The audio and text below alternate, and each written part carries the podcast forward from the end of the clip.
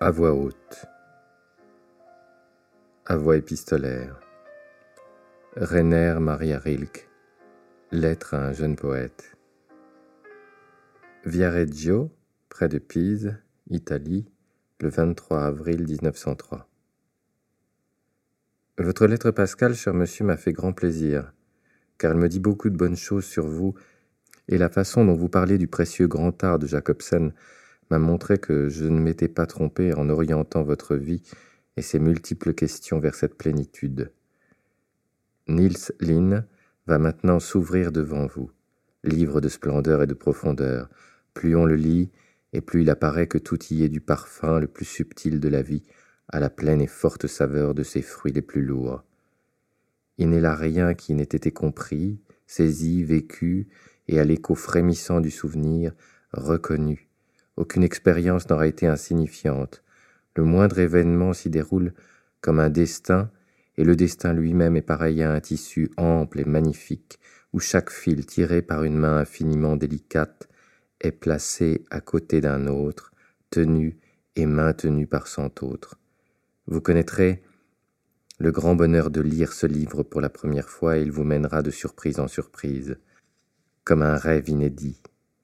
Mais je puis vous le dire, plus tard aussi, c'est avec le même étonnement qu'on pénètre dans ces livres qui ne perdent rien de leur pouvoir magique et gardent tout le charme féerique dont ils comblent, qui les lit pour la première fois. On ne fait qu'en jouir de plus en plus. Ils vous rendent de plus en plus reconnaissants et d'une certaine manière meilleurs et plus simples dans votre façon de voir, plus profond dans votre foi en la vie et dans la vie même plus heureux et plus grand. Et plus tard, il vous faudra lire le merveilleux livre sur le destin et les passions de Marie Grube, les lettres de Jacobsen, son journal, ses fragments et enfin ses vers qui, même médiocrement traduits, vivent en d'infinies résonances. Je vous conseille pour cela d'acheter à l'occasion la belle édition des œuvres complètes de Jacobsen. Elle contient tout cela. Elle a paru en trois volumes dans une bonne traduction chez Eugène Diedrich, à Leipzig, et ne coûte, me semble-t-il, que cinq ou six marques le volume. Quant à votre jugement sur Là eussent dû être des roses, cette œuvre, d'une finesse et d'une forme incomparables, vous avez bien sûr tout à fait raison, incontestablement raison, et à ce propos, laissez-moi vous faire cette prière. Lisez le moins possible de commentaires critiques et esthétiques.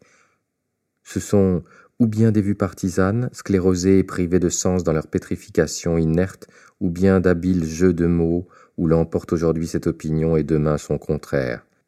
Les œuvres d'art sont d'une infinie solitude, et rien n'est moins apte à les aborder que la critique. Seul l'amour peut les saisir, les garder, leur rendre justice. C'est toujours à vous-même, et à votre sentiment qu'il faut donner raison contre ce genre d'analyse, de compte-rendu ou d'introduction, quand bien même auriez-vous tort, le développement naturel de votre vie intérieure vous mènera lentement, avec le temps, à une connaissance différente. Laissez à vos jugements leur évolution propre, silencieuse, sereine. Comme tout progrès, elle doit venir du fond de votre être, et rien ne peut ni la presser ni la hâter. Tout est là, porté à terme, puis enfanté, il vous faut laisser chaque impression, chaque germe de sentiment s'accomplir en vous, dans l'obscur, l'indicible, l'inconscient, le domaine inaccessible à votre propre intelligence, et attendre avec une humilité et une patience profonde l'heure de la naissance d'une nouvelle clarté. Cela seul est vivre pour l'art, qu'il s'agisse de comprendre ou de créer. Le temps, ici, ne sert pas de mesure, une année ici est sans valeur et dix années ne sont rien. Être un artiste, ce n'est pas calculer ni compter, c'est mûrir, comme l'arbre qui ne presse pas sa sève et affronte tranquillement les tourmentes printanières sans craindre qu'ensuite un été puisse ne pas venir.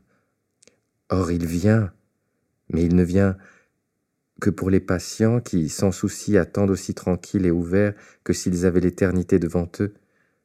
Je la prends tous les jours, je la prends au prix de souffrances que je bénis. La patience est tout. Richard Demel, il m'arrive avec ses livres, et soit dit en passant aussi avec l'homme que je connais un peu, qu'après avoir découvert l'une de ces belles pages, je redoute la suivante qui puisse tout détruire et faire d'un passage admirable une horreur. Vous l'avez assez bien défini par ces mots. Vivre et créer en route.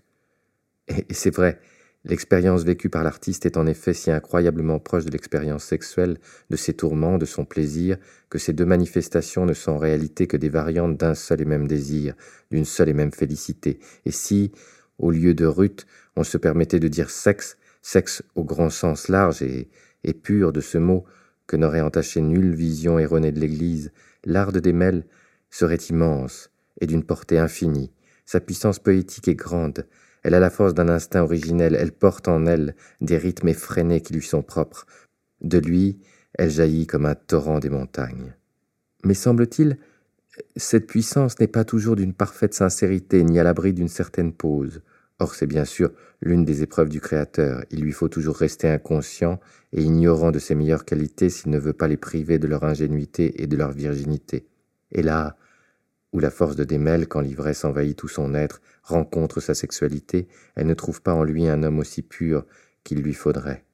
Il y a là un monde sexuel qui n'est pas tout à fait mûr ni pur, un monde qui n'est pas assez humain, qui n'est que mal, rute, ivresse et tourment, accablé de vieux préjugés et de vanité dont le mal s'est servi pour défigurer et accabler l'amour. Comme il aime seulement en qualité de mal et non pas d'être humain, sa sexualité a quelque chose d'étriqué, d'apparemment sauvage, de haineux, de passager, de non éternel, qui rabaisse son art, le rendant ambigu et suspect. Cet art n'est pas sans tache, il porte la marque du temps et de la passion, il n'en restera et n'en survivra que peu de choses. N'en va-t-il pas ainsi de presque toute œuvre d'art? N'empêche qu'on peut prendre un réel plaisir à ce qu'elle a de grand, seulement il ne faut pas s'y perdre ni devenir un adepte de cet univers de démêle, tellement en proie à l'adultère et au désordre, et s'y éloigner des destins qui font plus souffrir que ces afflictions passagères, mais offrent aussi plus d'occasions de grandeur et plus de courage pour entrer dans l'éternité. Quant à mes livres, enfin, j'aurais aimé vous envoyer tous ceux qui pourraient vous faire quelque plaisir, mais je suis très pauvre, et mes livres, à peine parus, ne m'appartiennent plus. Je ne peux même pas les acheter, ni, comme j'aimerais si souvent le faire, les offrir à ceux qui leur témoigneraient un profond intérêt. C'est pourquoi je vous écris sur une feuille les titres et les éditeurs de mes livres tout récemment parus, les derniers car j'ai dû en publier en tout douze ou treize, et je ne peux, cher monsieur, que vous laisser le soin d'en commander quelques-uns à l'occasion. Savoir mes livres chez vous me fait plaisir. Bien à vous. Rainer Maria Rilke.